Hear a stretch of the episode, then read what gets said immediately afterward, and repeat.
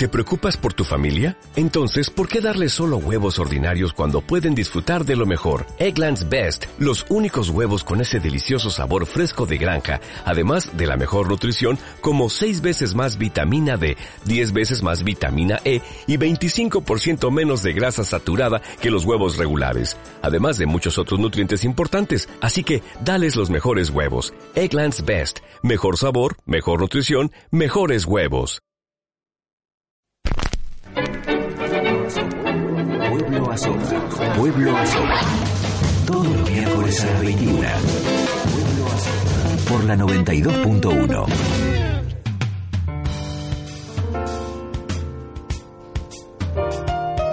Bueno, y así estamos llegando al último bloque de Pueblo Asoma este día miércoles.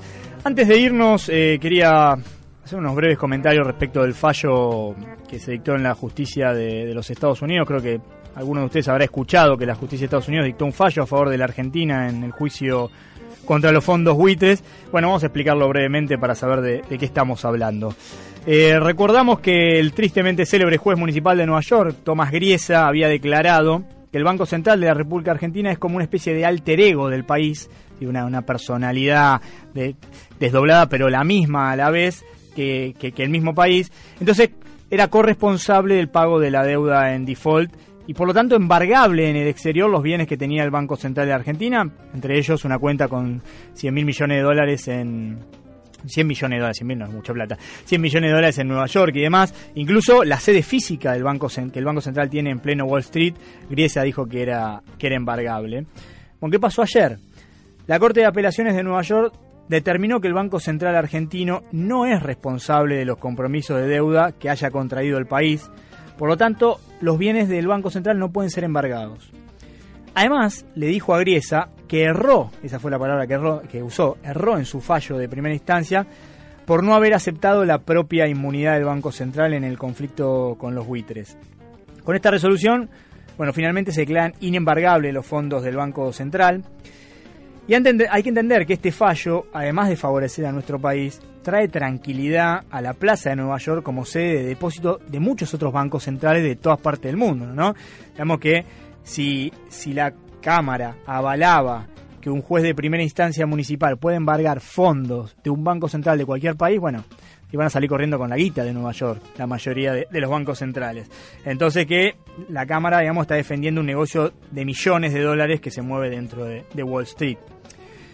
Es interesante saber que es la segunda vez que la Cámara, esta Cámara, y ahora vamos a explicar por qué esta Cámara, reta a Griesa en menos de un mes.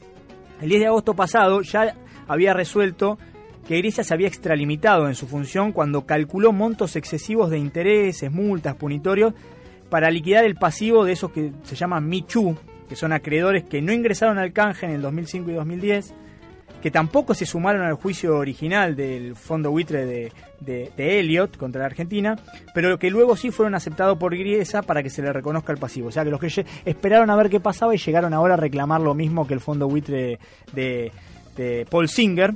Bueno, a todos estos, eh, hizo un cálculo estrambótico con intereses y demás. Bueno, la Cámara le dijo que se había pasado en los límites. Con esa resolución, la Argentina se ahorra alrededor de 2 mil millones de dólares en el cálculo final de, de esta deuda a reconocer a los acreedores.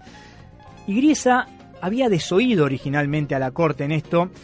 Y en el día de ayer, cuando se emitió el fallo, la Cámara le vuelve a reprochar no haberle hecho caso. Después de casi tres años de fallos negativos, eh, la Cámara empezó a fallar a favor de la Argentina y esto tiene que ver básicamente con que cambiaron los jueces. O sea, que llevan adelante el caso argentino. Y que hayan reprimido a Griesa, o reprendido, mejor dicho, a Griesa dos veces en menos de, dos- de- un mes, sin duda es un, termina siendo un dato político relevante.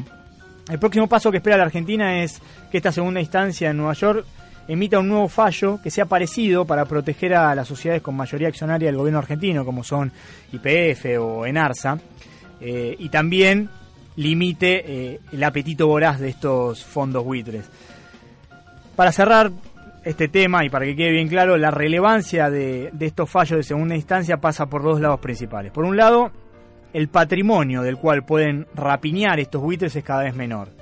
Con la reserva del Banco Central fuera del alcance de los buitres y esperando este fallo similar que proteja a las empresas como IPF, el poder de extorsión de estos fondos especulativos disminuye considerablemente y esto fortalece la posición argentina en una eventual negociación que eminentemente tendrá que hacer el, próximo gobierno. En algún momento habrá que sentarse a hablar, pero no es lo mismo sentarse a hablar con esta imposibilidad de embargar las reservas del Banco Central que si fuese al revés. Y otro dato interesante es que pone a Griesa, ante los ojos de todos, en la posición que, sabemos que está desde el principio, es decir, del lado de los buitres. O sea, es en la segunda instancia, es la segunda vez que le, que le revierten las decisiones y esto lo pone muy en el foco a Griesa en cuanto a su decisión en el marco político.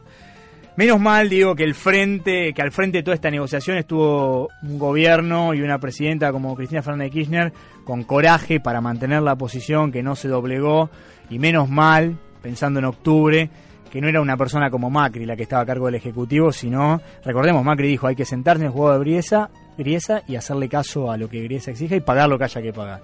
Así que también tengámoslo en cuenta cuando en octubre vayamos a las urnas. Muy bien, vamos llegando al final. Sí, Juan, lo que te quede. Este sábado Lucas Tarquini profundizará este tema en Pueblo Asoma Radio Madre, 18 a 20, así que invitamos a escucharlo allí. Seguramente lo vas a poder desarrollar con un poco más de tiempo, porque estamos llegando a las 10 de la noche. Sí, sí, seguramente que sí. También los invitamos el sábado que viene, pero un poquito más temprano que las 18, a las 12 del mediodía, de 12 a 14. Pueden escuchar Malvinas Causa Central, conducido por Juan Francisco Natalicio. ¿Algún adelanto para el programa del sábado? No, estaremos eh, hablando nuevamente de los crímenes de lesa humanidad, los crímenes eh, que cometieron los británicos y están ocultados por todos lados los medios de comunicación argentinos y también por algunos políticos. Muy bien, veremos qué nos depara esta semana hasta el miércoles que viene. Seguramente tendremos alguna otra opereta, la continuidad de lo de Tucumán.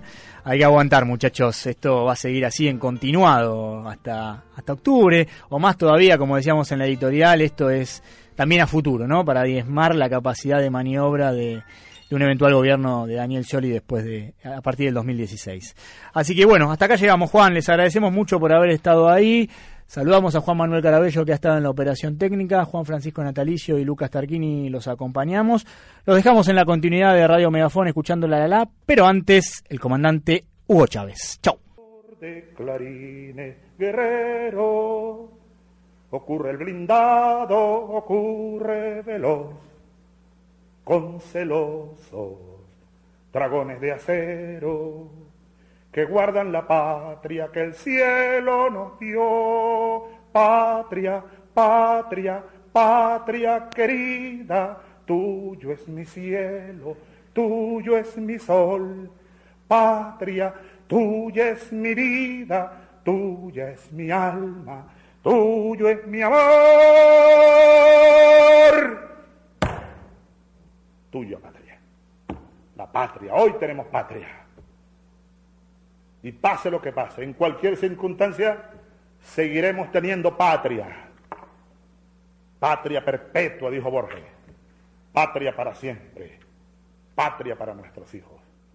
Patria para nuestras hijas. Si la tribuna se pone de pie. Si se habla y se piensa en el mismo idioma. Si se festeja en la calle. Es el pueblo que asoma. Si hay banderas que flamean. Si antes no pasaba nada y ahora todo es ahora. Si hay memoria y hay presente. Es el pueblo que asoma. Pueblo Asoma. Está en la 92.1. La Universitaria. Radio de la Universidad Nacional de Lanús.